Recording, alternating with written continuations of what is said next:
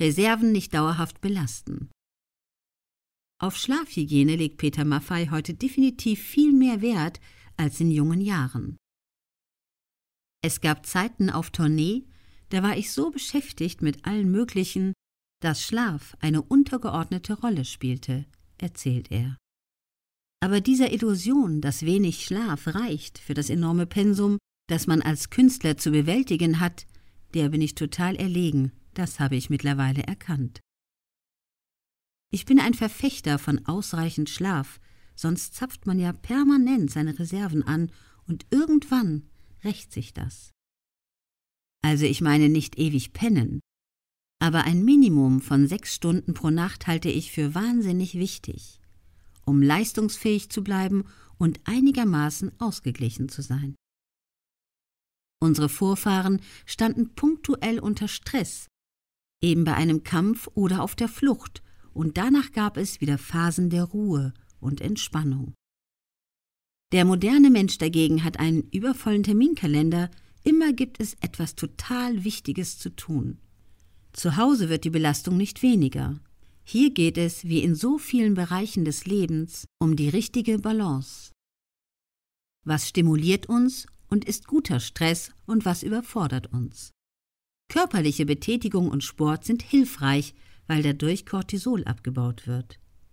Phasen der Ruhe und Entspannung sind wichtig für unser Wohlbefinden, unsere Gesundheit und unseren Schlaf. Das eigene Schlafpensum finden. Dass Schlaf eine entscheidende Rolle für die Leistungsfähigkeit am Tag spielt, ist Konstantin Gericke vollkommen klar. In der aufreibenden Gründerszene Tag ein, Tag aus die besten Leistungen abzurufen, kann schon herausfordernd sein. Mit Mitte 20 war Konstantin dauerbeschäftigt, arbeitete in Start-ups mit. Ich habe schon damals gemerkt, dass ich ohne acht Stunden Schlaf nicht so gut drauf bin und in der Regel eher neun Stunden schlafe, wenn ich nicht aufstehen muss.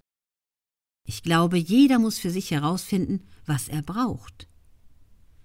Ich kann mit sieben Stunden Schlaf funktionieren, acht Stunden sind okay und neun Stunden sind ideal. Bis zu 50.000 Gedanken rasen tagtäglich durch den menschlichen Kopf und viele davon sind nicht gerade motivierend.